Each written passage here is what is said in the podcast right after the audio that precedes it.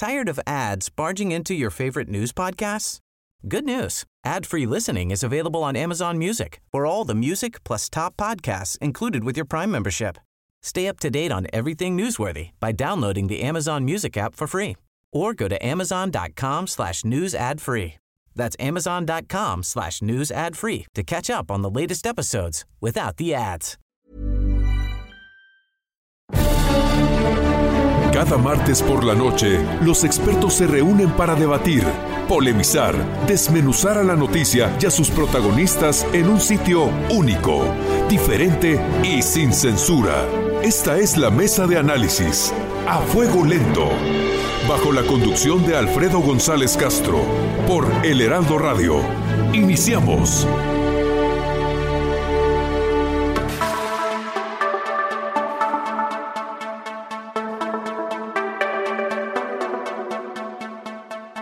Donde quiera que se ame el arte de la medicina, se ama también a la humanidad. Muy buenas noches, gracias por sintonizarnos en esta emisión de la Mesa de Opinión a Fuego Lento. Soy Alfredo González Castro y este martes, como cada semana, estamos transmitiendo desde la Ciudad de México por el 98.5 de su FM. También llegamos hasta Guadalajara, Jalisco por el 100.3, Tampico, Tamaulipas por el 92.5, Villahermosa, Tabasco por el 106 de FM y en Acapulco, Guerrero por el 92.1. Como usted sabe, la mesa de opinión a fuego lento es un espacio para la reflexión que busca ir más allá de las noticias del momento para analizar asuntos de la agenda pública. Para eso contamos cada semana con un grupo de expertos y bueno, esta noche tengo el gusto de presentar a mi compañero, colega y amigo Isaías Robles que me acompañará en la conducción de este espacio. Isaías, buenas noches, cuéntanos de qué va esta, esta mesa de opinión. ¿Qué tal Alfredo? Muy buenas noches, buenas noches a todo nuestro público, a todo nuestro auditorio a nivel nacional. Pues efectivamente, como usted sabe, eh, esta mañana el subsecretario de Prevención y Promoción de la Salud, Hugo López Gatel decretó de manera formal la fase 3 de la pandemia provocada por el COVID-19 y para analizar este asunto, lo que implica eh, y también lo que se ha hecho hasta ahora y cuáles son los retos que eh, enfrenta el país ante esta situación, tenemos a personas de lujo que nos acompañan en este espacio. Damos la bienvenida a Salomón Chertorivsky, ex secretario de Salud Federal, con quien vamos a hacer precisamente este balance de lo hecho hasta ahora y los retos para enfrentar la pandemia. Salomón, ¿qué tal? Bienvenido, muy buenas noches. Eh, Alfredo Isaías, los saludo con enorme gusto a ustedes y a su auditorio. Gracias, Salomón. Pues em, em, vamos a hacer como, como revisar un poquito lo que ha pasado y después hablamos de lo que viene a partir de que se decreta hoy la fase 3 de esta, de esta contingencia sanitaria. Pero pues de, entrada te, te preguntaría, ¿cómo calificas tú en este momento la actuación de la cuarta transformación en una emergencia que, que surge a partir de una pandemia mundial? Mira, Alfredo, este, yo creo que hay que, primero hay que poner sobre la mesa que estamos hablando por lo menos de dos crisis, de dos emergencias. Una es la emergencia sanitaria y otra es la emergencia económica. Así es. Eh, eh, creo que hay que ponerlas así sobre la mesa porque son eh, indisolubles, es decir, para que funcione la estrategia sanitaria tiene que estar planteada la estrategia económica también. Habiendo dicho eso, eh, eh, Alfredo, yo te diría, me, me, duele mucho y me entristece que el, gobierno de nuestro país ha estado dubitativo. primero, desde un principio, las directrices que han marcado para eh, eh, las acciones que la ciudadanía y los agentes económicos y sociales este, tendríamos que tomar han sido poco claras, poco transparentes. Segundo, han sido comunicadas de manera muy, eh, muy poco efectiva, muy poco eficiente, con muchos traspiés, empezando con las grandes este, eh, contradicciones de estar pidiendo hace ya varias semanas el no besos, no abrazos y que por un periodo importante el Ejecutivo Federal seguía en giras y seguía con esto. Entonces, todo el tiempo ha habido directrices poco claras, ha habido comunicación poco efectiva y al final de cuentas pues eso se transmite en que las medidas que el país tuvo que tomar desde hace ya algunas semanas con mucho mayor efectividad, pues no se han cumplido. ¿A qué eh, atribuirías, eh, perdón, perdón por interrumpirte, Salomón, ¿a qué atribuirías esto? ¿A ignorancia o a un intento por minimizar el problema, eh, tratando de que los costos políticos y económicos no sean tan graves para la 4T? Mira, yo creo que ha habido este, definiciones erráticas en cada uno de los momentos. Este, al principio, en efecto, pues pudo haber sido por esto de, este, vamos tranquilos, este, pero después, pues por no querer echar mano de los instrumentos que se tenían, como era eh, el que sesionara el Consejo de Salubridad General, que es la eh, eh, máxima autoridad en materia sanitaria y la que tendría que haber en su seno ya estado tomándose las decisiones y las directrices para que, por ejemplo, tuvieran aplicación general y obligatoria y entonces con ello pues las entidades este, federativas no podrían haber estado o estar tomando sus propias decisiones, sino las decisiones tendrían que ser las que desde eh, la centralidad de la autoridad sanitaria se tomaran. Este, creo que eh, el, manejo eh, de información y sobre todo pues la decisión que no cambió eh, de el número de pruebas que se tenían que hacer este fue deficiente eh, y, y, bueno terminaría con dos cosas este esta, esta, este primer asunto. Y uno esto no aprovechamos los tres meses que tuvimos para hacer por ejemplo la adquisición los tres meses que esta vez nos regaló la naturaleza porque este hay que recordarlo en el año 2009 con la H1N1 este México fue el Wuhan del mundo. Es decir las decisiones las tuvimos que tomar cuando ya teníamos a un nuevo virus cuando no sabíamos en, el, en, la, en la primera instancia cuál era la letalidad ni el contagio, no sabíamos si el Tamiflu iba a funcionar o no, se empezaron a tomar las decisiones sin información. A diferencia de ese 2009, hoy sabíamos con tres meses de antelación cómo venía, lo que hicieron otros países del mundo, sabíamos que teníamos que comprar y no lo hicimos. Es fecha hoy que ya se están empezando a saturar algunas de las unidades médicas, sobre todo eh, eh, empezando en las ciudades más grandes, la Ciudad de México, Tijuana, Cancún, este, pues que no compramos, que no tomamos las provisiones necesarias. Y termino con esto, de lo que decía al principio, el plan económico tiene que estar en paralelo y tiene que converger con el plan sanitario. Un solo caso, un solo ejemplo.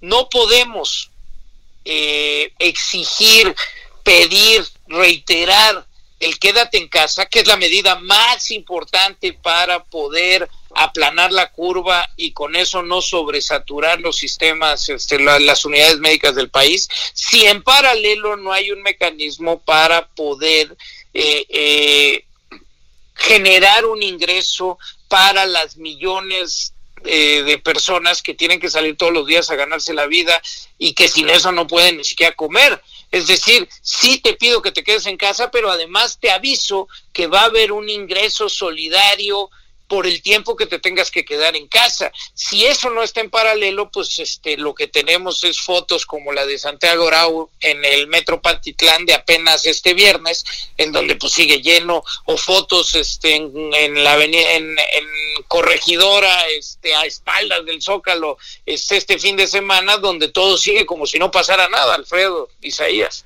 Eh, Salomón, grosso modo, eh, hablando un poco de la, de la perspectiva, ¿qué se tiene que hacer a partir de, de hoy? Bueno, estamos en la, la, emergencia, estamos a un mes prácticamente de, de cumplir eh, este de que se decretó la fase 2 y ahora la fase 3 en términos de perspectiva, grosso modo, ¿qué tendría que hacer el gobierno?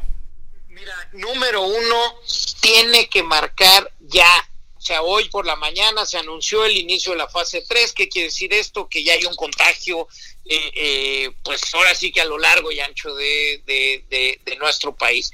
El gobierno tendría con toda puntualidad, uno, que marcar los lineamientos para el quédate en casa. Y para que eso se logre, tiene que eh, haber en paralelo el mecanismo el plan económico emergente para que de lo inmediato sepamos que las personas que se van a quedar en casa y que viven de su ingreso diario van a tener un mecanismo para poder sobrellevar la temporada de la tormenta. Segundo, todos los recursos que se requieran para el sector salud.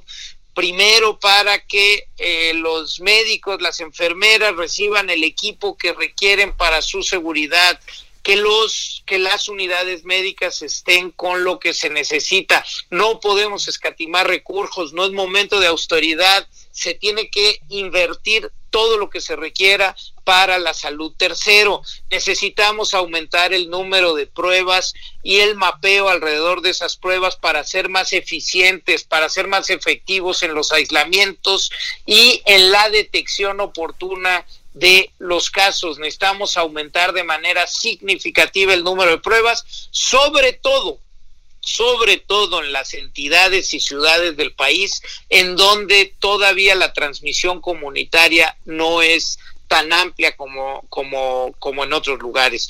Y, y por último diría, tenemos que ir planteando el plan emergente económico para el cómo nos vamos a ir recuperando de este gran golpe. Así es. Salomón, pues agradecemos mucho tu participación esta noche. Eh, te dejamos, si te parece bien, la, línea abierta, la comunicación para eh, poder consultar contigo los avances de, de eh, cada uno de estos puntos que has señalado en, en la práctica y sobre todo el tema económico que tú comentas que es muy importante. Muchas gracias por lo pronto y estamos en contacto. Muchísimas gracias, este, se los aprecio y mientras, pues lo más importante es quedarnos en casa, mantenernos sanos y aprovechar ese tiempo, pues para hacer las cosas que, este, no, no habíamos tenido oportunidad de hacer, no leer aquel libro que habíamos dejado pendiente, jugar con nuestras hijas, aprovechar el tiempo de calidad, ya que la, la naturaleza nos regaló el poder estar en casa. Así es. Muchas gracias, Salomón. Gracias, Salomón. Gracias, Salomón, por las recomendaciones y pues a otra cosa, Isaías. Vamos, continuamos. A fuego lento, lento. con Alfredo González Castro. Y bueno, Alfredo, como lo comentábamos esta mañana, el subsecretario de Prevención y Promoción de la Salud, Hugo López Gatel, decretó de manera formal la fase 3 de la pandemia provocada por el COVID-19 Llegamos a la fase de ascenso rápido de contagios, la de máxima, máximos casos por día y de hospitalizaciones y para que eh, sean los menos posibles pues debemos mantener la jornada nacional de sana distancia como lo han comentado las autoridades. Como bien lo dices Isaías pues eh, tenemos un invitado de lujo esta noche también para analizar este asunto. Se encuentra en la línea telefónica el doctor José Narro Robles, ex secretario de Salud y rector de la UNAM. Muchas gracias, doctor Narro, por aceptar nuestra invitación. Al contrario, Alfredo, para mí es un gusto. Eh, muchísimas gracias de verdad por la invitación para tratar pues este asunto que es extraordinariamente importante, que es muy delicado y que yo no tengo ninguna duda en calificarlo como un tema grave para la salud de nuestra población. Pues doctor, usted con su experiencia esta mañana, ya lo decía Isaías, se decretó de manera formal la fase 3 de la pandemia. ¿Qué implica esta fase en, en, términos en términos puros y llanos? ¿Qué significa esto para que la gente que nos va escuchando, que nos está escuchando, que nos está sintonizando, entienda a qué se refieren las autoridades con la fase 3? Pues sí, para ponerlo en términos simples, se refiere efectivamente a la etapa, a la fase de la epidemia en la que se empieza a registrar el mayor número de casos. En una epidemia vamos teniendo un crecimiento en el número de casos nuevos y paulatinamente este se va incrementando. Cuando estamos en eh, la fase 3, esta es la de un incremento importante, notable en el número de casos y en todo lo que esto implica. Por ejemplo, la necesidad de acudir al médico, por ejemplo, la necesidad de hospitalizarse, por ejemplo, la necesidad potencialmente de requerir terapia intensiva, de requerir el uso de un respirador, de un ventilador, eh, para que pueda uno eh, respirar. Esto es, entramos a la fase crítica en donde por el número de los casos se va a incrementar la presión sobre el sistema de salud y en donde se van a expresar el mayor número de casos y de defunciones en nuestro país. Esto ha venido sucediendo en el, en el mundo y eh, por supuesto tiene uno que estar debidamente eh, preparado. Eso es lo que significa esto y de ahí el llamado para que la gente eh, fortalezca las medidas de distanciamiento social, de confinamiento en casa, para evitar los contagios, la transmisión de este virus. Ayúdeme usted a entender, doctor Narro. Eh, es decir, en este momento hemos llegado al pico de contagios y lo que sigue efectivamente es una, una, una cresta de contagios, pero también viene el descenso o, o de qué depende? Estamos empezando, eh, Alfredo, y aquí sí es muy importante eh, hacerlo, estamos empezando la fase de incremento acelerado. Casi en algunos países ha sido explosivo. No sabemos, no podemos prever cuál va a ser el comportamiento en nuestro país, pero seguramente las autoridades tienen toda la información, la tienen, eh, aunque han sido eh, en muchos momentos, y lo digo con toda claridad, omisos para dar toda la información, eh, pero ellos, ellos la tienen y ellos saben que estamos entrando a esa etapa de crecimiento eh, acelerado en el número de casos. Esto es muy sencillo de ver, incluso con las estadísticas que ha estado presentando el subsecretario en, a lo largo de todo estos eh, estas semanas a partir de que se registró el primer caso en nuestro en nuestro eh, país eh, en los últimos tres días por ejemplo se ha incrementado casi en 2000 el número de casos registrados 623 antes de antier no antier 764 eh, antier, 511 ayer, 764 antier, el, el, el, eh, y 623 el día 18. Entonces, vemos cómo esto, si lo comparamos con lo que venía pasando en el mes de marzo, pues hay una enorme diferencia. Esto es, apenas está empezando el crecimiento explosivo, el ascenso marcado en el número de casos. No es que ya llegamos al pico de la, de la cresta y de ahí el, el descenso. Todavía no, Alfredo, todavía no es eso. Gracias, doctor. Eh, doctor, em, yo quisiera preguntarle dos cuestiones. La primera, ¿Qué implica esta fase 3? ¿Qué tipo de medidas se deben reforzar de las que están vigentes hasta que estaban vigentes hasta hoy en la en la fase 2? Y por otro lado, me llama mucho la atención lo que comentó usted hace unos minutos. Hablaba de que las autoridades han sido omisas para dar toda la información. ¿Qué es lo que no se ha dado? ¿Qué, ¿En qué aspectos usted consideraría que no tenemos toda la información la población eh, con base en estas conferencias diarias que se están realizando todos los días a las 7 de la noche? Sí, eh, empiezo diciendo o dando mi punto de vista respecto de la primera parte de la pregunta. Esto es, ¿qué se tiene que hacer? Tenemos que reforzar las medidas, insisto, de aislamiento social, de distanciamiento social, de confinamiento en casa. Es muy importante que no nos expongamos y que tampoco expongamos a otras personas. Se trata de un virus que es grave, por más que haya gente, el propio subsecretario López Gatel en algunos momentos ha señalado que no tiene eh, la, letalidad que tiene, por ejemplo, el virus de la influenza. Y el punto no es en este momento ese. El punto ahorita se refiere necesariamente a que se trata de un virus que es mucho más contagioso que el de la influenza. Eh, es cierto, con los datos de letalidad que ahorita se pueden tener en el mundo, que va a ir cambiando y va a ir incrementándose, porque la ola de la pandemia va a empezar a afectar a los países más pobres, a los países con menos sistemas de salud desarrollados.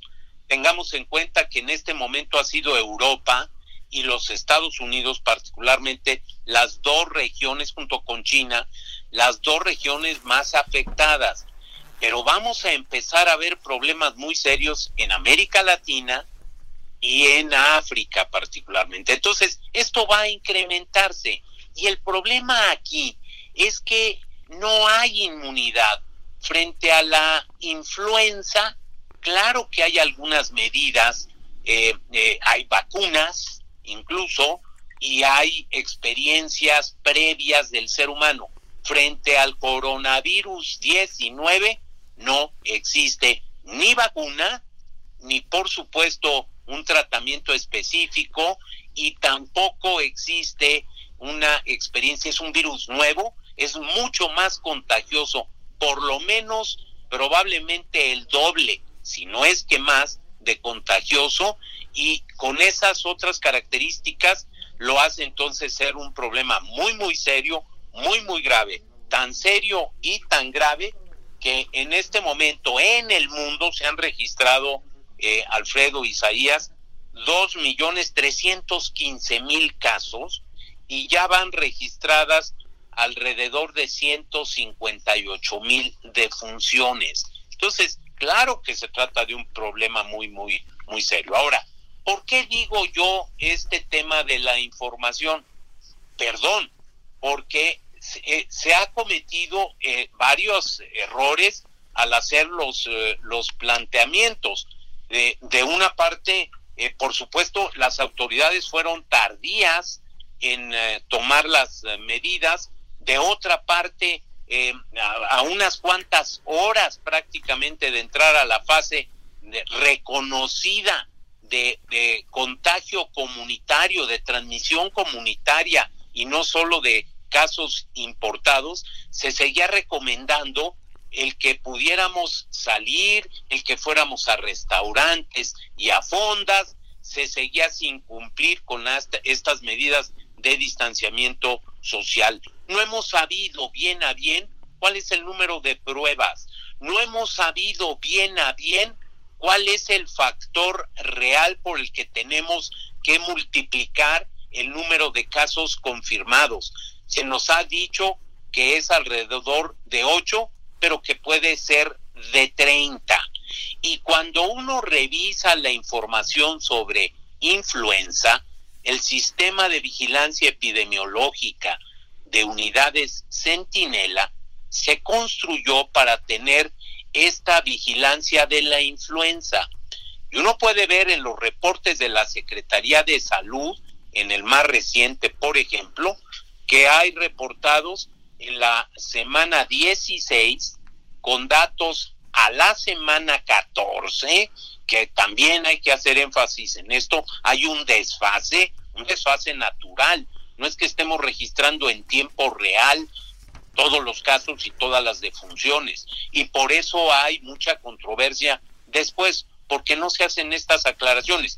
Pero el sistema registra 6.224 datos eh, o casos eh, probados por laboratorio de influenza. Y sin embargo, se dice que pueden ser probablemente 67.397. Esto es un factor de 10.8. Ah, pero también se dice que es posible que los casos estimados asciendan a más de 234 mil. Esto es un factor de 37.7 veces el de casos confirmados por laboratorio. Eso es lo que pasa con la influenza según nuestras autoridades, según el subsecretario López Gatel y la Dirección General de Epidemiología. Nos necesitamos saber cuáles son las estimaciones reales que ellos hacen alrededor de eh, el número de casos de, personas contagiadas con coronavirus. cuando uno revisa el, el número de pacientes graves que han requerido hospitalización, pues estamos fuera del porcentaje de lo que se espera. Y otra vez, no se ha actuado con toda transparencia y con toda oportunidad manejando la información correspondiente. De ahí la, enorme eh, cantidad de quejas que las entidades federativas han estado haciendo, porque hay otra cosa, eh, Alfredo e Isaías, que también hay que destacar, y es que ha faltado absolutamente el liderazgo de la autoridad sanitaria, el, el liderazgo del secretario de salud ausente totalmente en estas eh, situaciones, el, la falta de presencia del Consejo de Salubridad General que si se ha reunido son pocas veces y que ha pasado con una enorme eh, discreción su tarea cuando es de acuerdo con lo que se señala en la propia constitución de la República, el órgano, la autoridad responsable para atender los problemas de las epidemias eh, eh, como en este caso. Gracias, doctor José Narro Robles. Pues eh, se nos termina el tiempo y no nos resta más que agradecer estos comentarios que usted nos hace que en realidad nos dan mucha luz sobre lo que está sucediendo y bueno, si usted nos permite dejemos abierta la comunicación para próximas ocasiones porque en este momento tan delicado es importante conocer la voz de los expertos como usted, sobre todo con toda la experiencia que tiene el doctor José Narro como exsecretario de Salud. Muchas gracias por estar esta noche con nosotros, doctor Narro. Al contrario, muchas gracias a ustedes y siempre en la, en la disposición.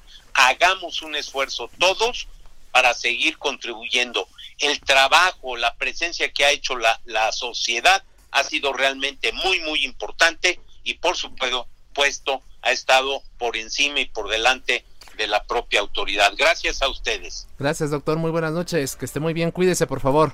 Buenas noches, igual para ustedes. Muchas gracias, Alfredo. Y si te parece, pues vamos a hacer un corte. Volvemos después de la pausa. Tenemos todavía mucho de qué hablar en, las, en esta segunda parte de esta mesa de opinión. Vamos a hablar del tema de las agresiones al personal médico que ha sido por desgracia una constante en varias regiones del país.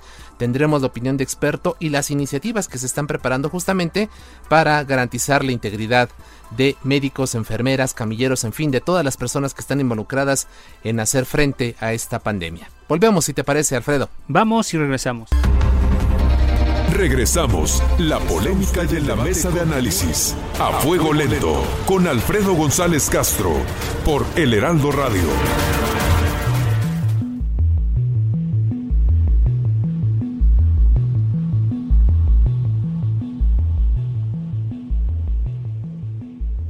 Pues bien, Isaías, amigos del auditorio, volvemos a la mesa de opinión a fuego lento. Les recuerdo que estamos transmitiendo totalmente en vivo por el 98.5 de su frecuencia modulada y que además eh, eh, nos puede sintonizar en el Estado de México por el 540 de la amplitud modulada, en Tijuana, Baja California por el 1700 y en Texas también nos pueden sintonizar por el 91.7 en McAllen y 93.5 HD4 en Bronzeville. En, hay otras frecuencias allá en Piedras Negras, nos puede sintonizar por el 100.9 y eh, esta, esta frecuencia, Isaías, amigos del auditorio, nos permite llegar a Eagle Pass y también por el 92.9 de Ciudad Acuña, Coahuila.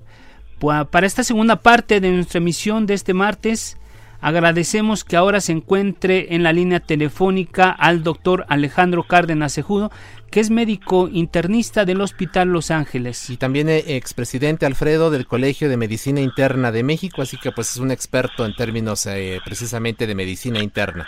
Gracias, doctor Alejandro Cárdenas. Sí, muy buenas noches, ¿cómo se encuentran? Pues bien. Bien, gracias, eh, doctor Cárdenas.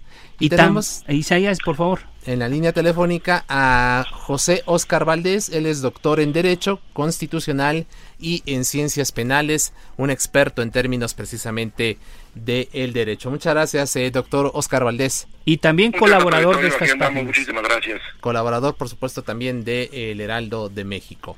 Pues bien, este tenías ahí una pieza, Isaías, para, para entrar como introducción a este tema que vamos a abordar esta noche. Así es, aunque en otros países son vistos como héroes, en México los médicos y enfermeras eh, que, han, que son el primer frente de batalla para poder eh, hacer eh, eh, combatir esta pandemia del COVID-19 en todo el planeta, aquí desgraciadamente muchos de ellos han sido víctimas de discriminación y hasta de ataques directos.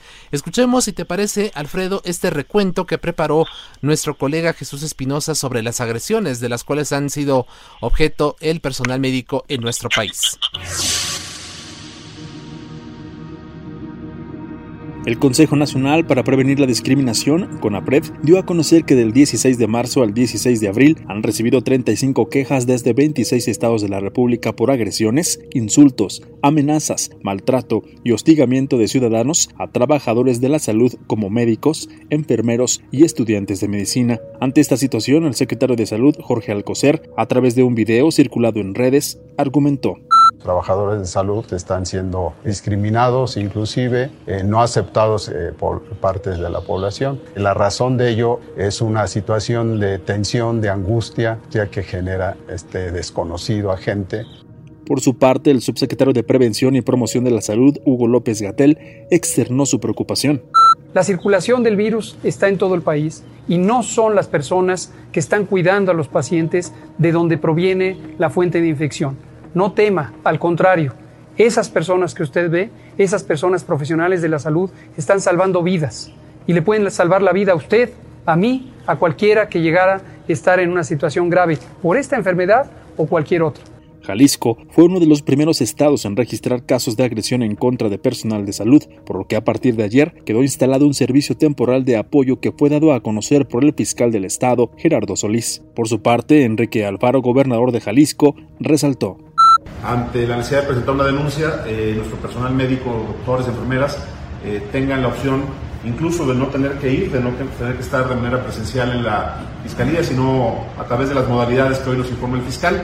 Y el mensaje, eh, espero que se entienda, no vamos a tolerar en Jalisco que haya agresiones contra quienes están jugando la vida por cuidarnos a todos. El mensaje de cese a las agresiones se hizo escuchar ayer en voz de la jefa de la División de Programas de Enfermería del IMSS, Fabiana Cepeda Arias, quien afirmó que tan solo en el Instituto Mexicano del Seguro Social se tiene el registro de 21 empleados agredidos por la ciudadanía en 12 estados de la República. Y queremos tener su apoyo para eh, hacer extensivo este llamado de respeto, de parar la agresión. En este caso duele, duele hablar de esto, Duele hablar de lo que le pasa a tu gente. Duele hablar de los trabajadores de la salud, que también somos personas, que también tenemos familia y que hoy estamos dejando muchas cosas. Estamos dejando nuestras casas, nuestra familia, estamos dejando nuestra vida en las unidades hospitalarias. A diferencia de otros países, en México son más visibles las agresiones que las muestras de respeto y admiración que las autoridades han solicitado en reiteradas ocasiones para quienes cuidan la salud de los mexicanos. Pues bien, Isaías, ahí está ya el, parte del diagnóstico de lo que está ocurriendo con las agresiones. Y bueno, lo que, lo que yo abriría este espacio, Isaías, si lo permites, preguntándole a nuestros expertos ¿Qué opinan de estas agresiones y qué acciones se podrían emprender para evitar que el personal médico, eh, doctores, doctoras, enfermeros, enfermeras, personal administrativo, sea objeto de este tipo de agresiones en la calle, en los condominios, en, incluso en los pueblos. Eh, eh, ah, hemos ya damos cuenta de esto, Isaías, y bueno, eso le preguntaría a nuestros expertos. ¿Qué opinan y qué acciones se deben tomar? Le damos la palabra al doctor Alejandro Cárdenas. Adelante, doctor. Sí, muchísimas gracias. Eh, bueno, eh, nosotros como comunidad médica estamos extremadamente preocupados, no por las felicitaciones y los apoyos que recibimos de la mayoría de la gente, porque eso está excelente. El problema es lo que establece la diferencia, y la diferencia la está estableciendo todas estas agresiones y hechos de violencia, amenazas y ataques directos a algunos de nuestros compañeros de personal de salud y a los médicos, que precisamente hacen que, aparte de estar extremadamente preocupados por lo que está sucediendo y por lo que tenemos que hacer y por lo que tenemos que enfrentar, el riesgo continuo en el que nos encontramos cuando estamos ejerciendo nuestra profesión en el escenario de esta pandemia, nos enfrentamos precisamente a la circunstancia de que no podemos estar tranquilos porque cuando salimos de las instalaciones o cuando nos vamos a transportar a nuestro domicilio desde las instalaciones donde trabajamos o cuando eh, nos encontramos en otros escenarios eh, portando el uniforme, como puede ser el lugar donde compramos los alimentos o el sitio donde vamos a conseguir medicamentos, etcétera, etcétera, tenemos que estar preocupados porque no sabemos cuál va a ser el actuar de las personas. Entendemos perfectamente que el resultado es producto de la ignorancia y de la incapacidad de las personas para entender la magnitud de la enfermedad y las características de la misma, los, los efectos de la transmisión o los, o los mecanismos de la transmisión y cómo protegerse de manera adecuada. Y si están pensando que nosotros somos el vector directo de la enfermedad, pues esto nos, nos eh, coloca exactamente en el centro del, del target, del tiro al blanco precisamente para los ataques y esto nos tiene extremadamente preocupados. Sabemos que hay leyes en todos los países porque además esta este movimiento que estamos generando ahorita no solamente es en México, es en Centroamérica y Sudamérica, es una organización internacional que está avalada por el Foro Internacional de Medicina Interna y que precisamente estamos trabajando para mandar iniciativas o propuestas a los congresos de todos los estados, de todos los países, para que se tomen acciones que garanticen que nosotros podemos ejercer nuestra profesión de manera tranquila y libre, sin preocupaciones, que no sean aquellas directamente relacionadas precisamente con la atención de la enfermedad, la atención de nuestros pacientes y la posibilidad de sacarlos adelante en, en este eh, escenario que nos estamos planteando actualmente. Muchas gracias, doctor Alejandro Cárdenas.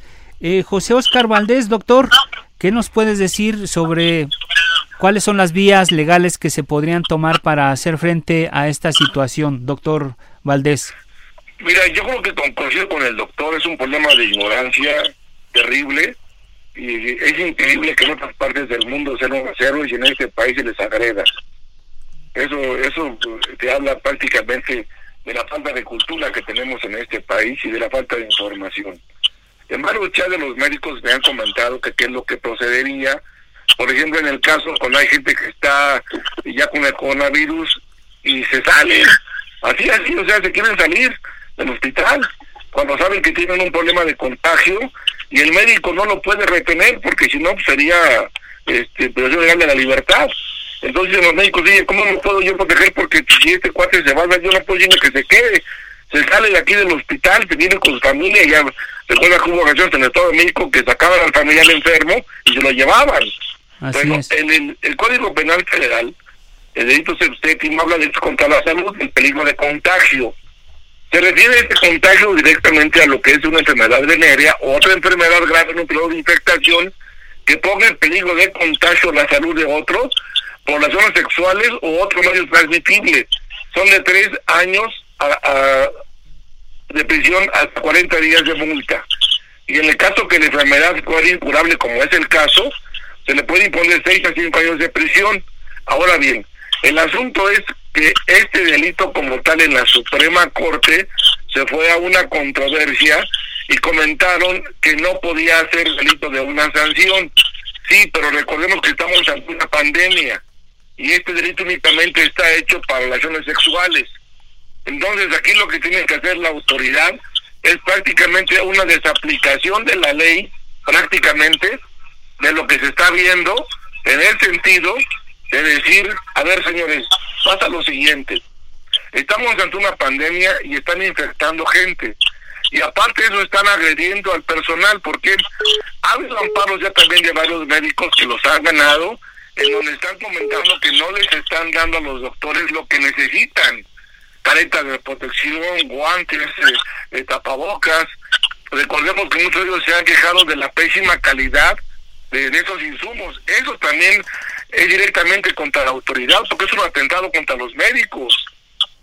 O sea, el problema que tenemos aquí realmente es, primero, tenemos que la autoridad completamente los deja completamente descobijados y no hizo ningún marco legal cuando debería haberlo hecho. Ahora bien, el Senado de la República sí se, se, de acuerdo para sesionar, para sacar a la gente, eh, delitos federales que pueden tener contagio. ¿Por qué no se reúnen para inmediatamente habilitar un delito en el Código Penal exprofeso para que no agregas a los médicos? Porque la única manera que vas a lograr que no se haga esto es como tocas en prisión. Cuando la gente sepa que es un delito. El problema es que ahorita no lo hay como tal. Y los médicos, pues un médico está, está en el hospital 24 horas hasta las va a denunciar de una agresión que acaba de sufrir. Por eso pusieron a la Guardia Nacional, sí, pero lo que tiene que hacer es identificar el delito en este momento. ¿Para qué? Para que tenga una protección integral los médicos y las enfermeras. Ayer, ayer escuchamos terriblemente una enfermera con lágrimas en los ojos, pues que les está explicando que la gente los está agrediendo. Fabiana, la, la enfermera Fabiana fue la que expuso. esta aberración. O sea, no es posible que en este país bananero, o sea, tengas que estar prácticamente haciendo un delito para que no agredas a los médicos cuando en todas las partes del mundo lo que están haciendo es estar agradecidos con ellos. Se le están jugando por nosotros. Ellos sí están en, están en, el, primer línea de fuego. A mí se me hace que ni siquiera teníamos que estar de veras eh, llamando la atención en estas cosas, que es, es demasiado grave, pero está pasando, están agrediendo a médicos y enfermeras es algo muy delicado. Eh, yo he visto varias veces en varios chats de médicos, en algunos los pacientes han mordido a enfermeras y han atacado a médicos. Eso sí es grave, obviamente no los han denunciado. Oye, doctor. pues yo me tengo que quedar aquí. Claro, claro. Doctor Valdés, eh, ¿qué opinas del, del David Show, el youtubero este que salió a la calle sabiendo que estaba contagiado de este COVID-19? irresponsabilidad. Mira, el problema que tenemos en las redes sociales también se tienen que legislar. Como ahora los muchachos te hacen todo por un like, y hacen cada tontería, este muchacho lo que sale es exponer a todo mundo. Mira, tienen que haber sanciones ejemplares. ¿Por qué? Porque lo que estamos viendo es que una persona que está, que no se cuida, te puede infectar. De nada sirve que tú te cuides y te van a infectar.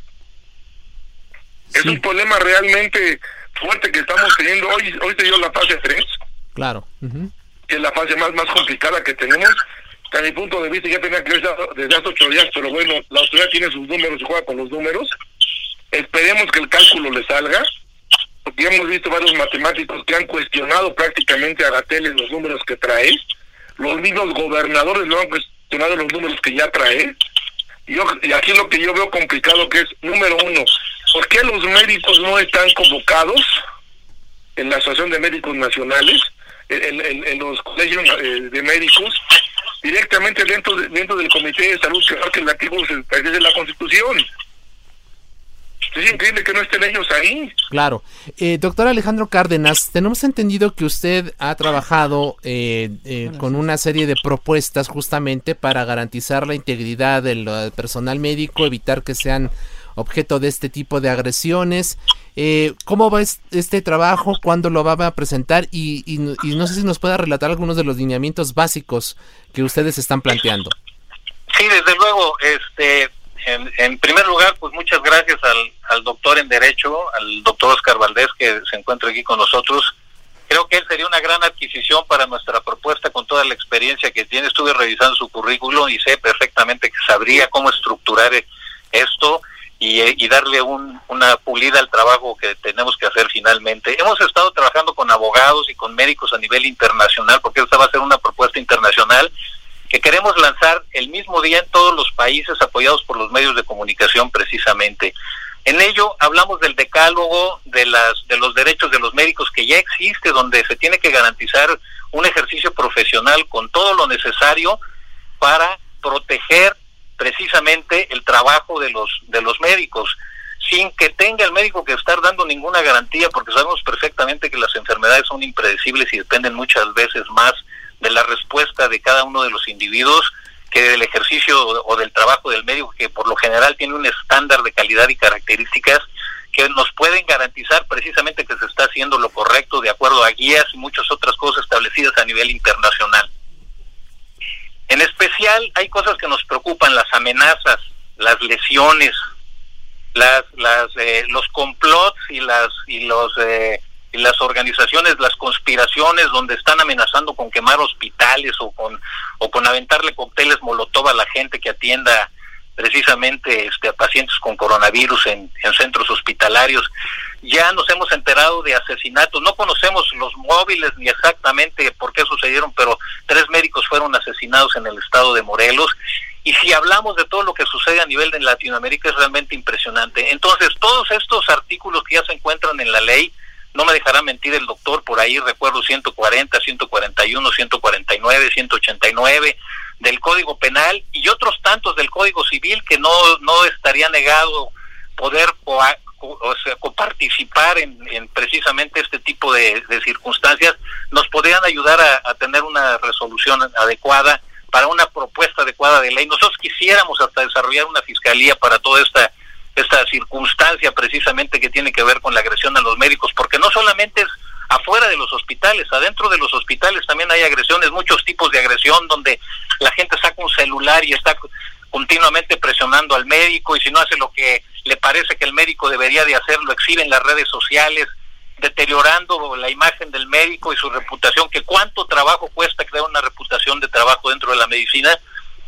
para que en cinco segundos a través de de una de una red social eh, la despedacen y, acaben con ella. Entonces todas estas cosas nos interesan, los derechos que tienen los seres humanos y las garantías individuales que no se encuentren violentadas, que se respeten y sobre todo lo más importante que hay, hay algo que sucede en México y que precisamente nos tiene con el pie en el cuello y que se llama impunidad y no podemos permitir que exista más impunidad. Exigimos los médicos que se atienda esta circunstancia, exigimos todo el personal de salud que se atienda esta circunstancia cuanto antes y nosotros vamos a hacer la parte que, que creemos que debemos hacer porque no vean, no vemos que salga la propuesta de ningún lado, entonces la tenemos que hacer nosotros porque no queremos que esto siga sucediendo y queremos poner una solución a algo que puede resultar realmente dramático a futuro y que podría generar eh, eh, hechos y circunstancias irreversibles que pongan en peligro la integridad y hasta la vida del personal de salud y de los médicos. Solamente un dato, doctor Alejandro Cárdenas, ¿tienes alguna estadística de cuántas agresiones se han presentado desde que se decretó esta, esta emergencia sanitaria en México particularmente? Mira, el, el asunto aquí es lo que se ha publicado a través precisamente de los medios de comunicación y lo que se ha comunicado a través de las redes sociales. No tenemos una estadística en este momento de todos los eventos, se han estado recabando informaciones al respecto, pero precisamente porque no queremos que quede esto en un punto de, de, vista anecdótico, sí queremos hacer un trabajo formal y presentarlo. Yo yo precisamente estoy trabajando con toda la gente en esto. El día de pasado mañana tengo una reunión virtual con Centroamérica y, y Sudamérica y estamos trabajando precisamente en la recabación de información para poder presentar un, un eh, documento con toda la formalidad que, que, debe ser desde el punto de vista estadístico. No me atrevo a darte números porque si no van a decir que, si alguien este, no compagina con la información que nosotros tenemos, que pues, es inadecuado. Entonces, hasta que no tengamos realmente toda la información completa, se los diremos. Pero de que está sucediendo, está sucediendo. De que la gente tiene problemas de discriminación, existe. De que la gente ha recibido amenazas, existe. De que ha recibido agresiones directas también existe y desde luego que todo esto tiene, tiene precisamente que ser resuelto cuanto antes, porque si no las dimensiones que puede tomar podrían ser alarmantes, peligrosas y, dañinas. Claro, antes de darle la palabra al, al, doctor Oscar Valdés, quisiera preguntarle, doctor Cárdenas, eh, ¿cuándo estiman ustedes que tendrían ya esta propuesta? ¿Cuál sería después el mecanismo? ¿Se la llevarían a los gobiernos? ¿Sería a través de la Organización Mundial de la Salud? ¿Cómo garantizar que estas propuestas, que esta iniciativa, incluso la creación de fiscalía, como una fiscalía que atienda las agresiones médicas, eh, eh, se pueda eh, funcionar y puede echarse a andar e implementarse allí en cada una de las naciones?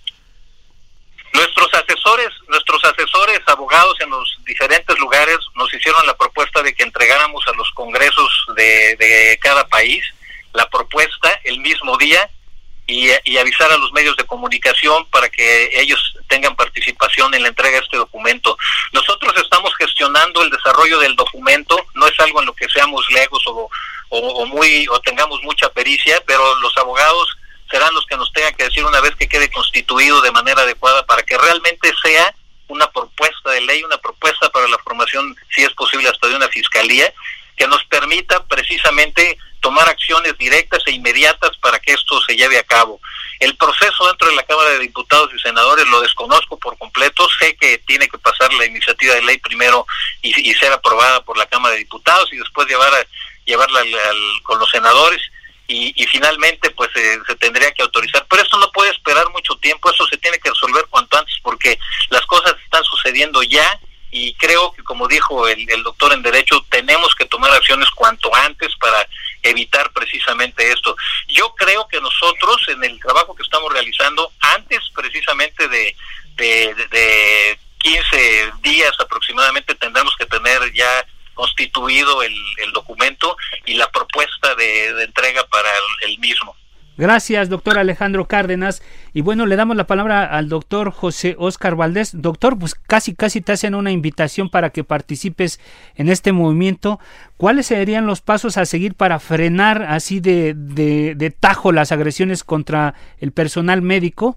Hablamos de acciones legales, hablamos de cambios en la, en la legislación para frenar, para detener, para inhibir estas agresiones que está, que está de los que está siendo objeto el personal médico, médicos, enfermeras, doctor Valdés.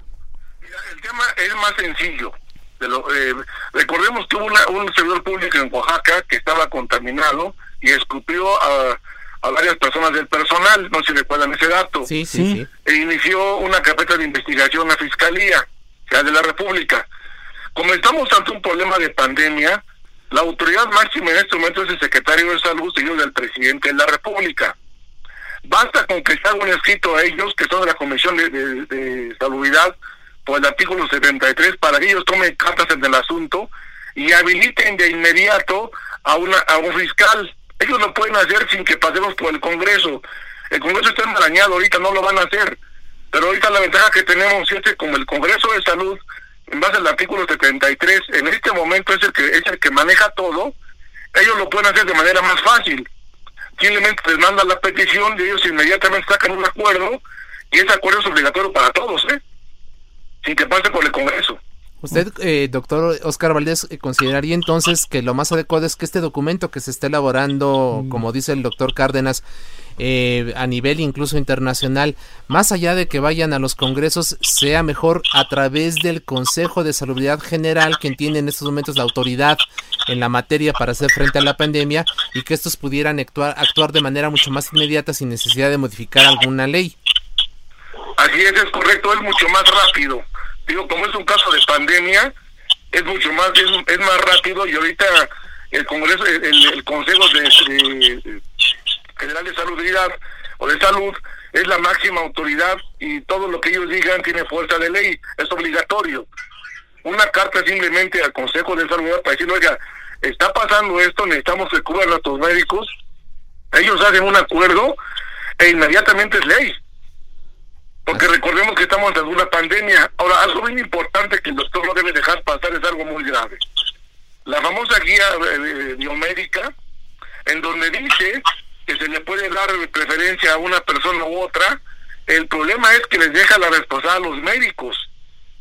Si un médico tomara esa decisión, lo que va a ocasionar es que los familiares de la, de la persona que fallezca los van a denunciar por negligencia. Y ahí no están exonerando a los médicos de, que, de, de, de esa decisión. Pues ahí también hay que atacarlo. ¿Por qué? Porque lo están dejando en estado de indefensión. Si yo, por ejemplo, un familiar mío que tengo 80 años, y yo sé que ya estoy enfermo, pero pues no, lo quiero ver morir y le quitan el respirador, en ese momento, ¿qué es lo que va a pasar? Voy a denunciar penalmente al médico. Claro. Pues un gran tema, doctor Valdés, para, para, para otra mesa de análisis, porque me parece que este documento que ha generado tanta polémica es digno de un análisis con gente experta como tú. Te agradezco y bueno, le damos la palabra al, al doctor Cárdenas un minuto porque estamos ya cerrando este bloque eh, a manera de reflexión, doctor Cárdenas, ¿qué nos puedes dejar en esta mesa? Bueno, aquí la, parte más importante es darles las gracias y, y darle las gracias al doctor Oscar Valdés por la contribución que acaba de hacernos y, y, enseñarnos el fast track, la vía corta para poder este, llevar a cabo las acciones esperemos que las cosas no se vayan a quedar ahí nada más.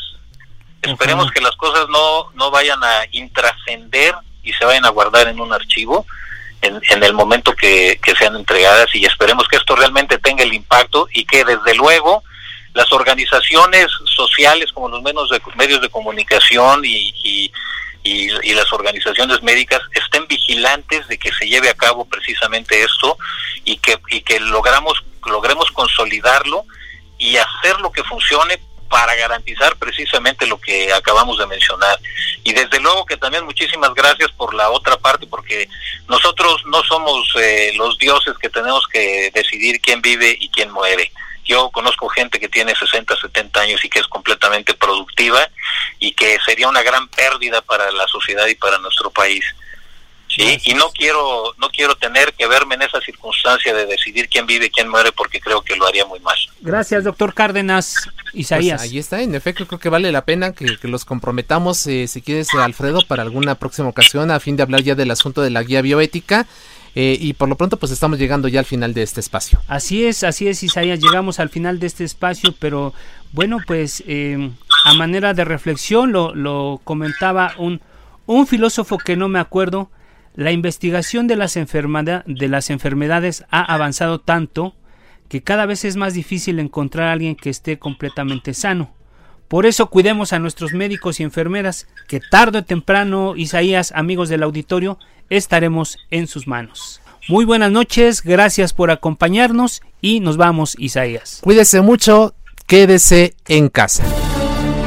La polémica por hoy ha terminado. A fuego lento, lento, por El Heraldo Radio. ¿Tired of ads barging into your favorite news podcasts? Good news. Ad-free listening is available on Amazon Music. For all the music plus top podcasts included with your Prime membership. Stay up to date on everything newsworthy by downloading the Amazon Music app for free or go to amazon.com slash news ad free.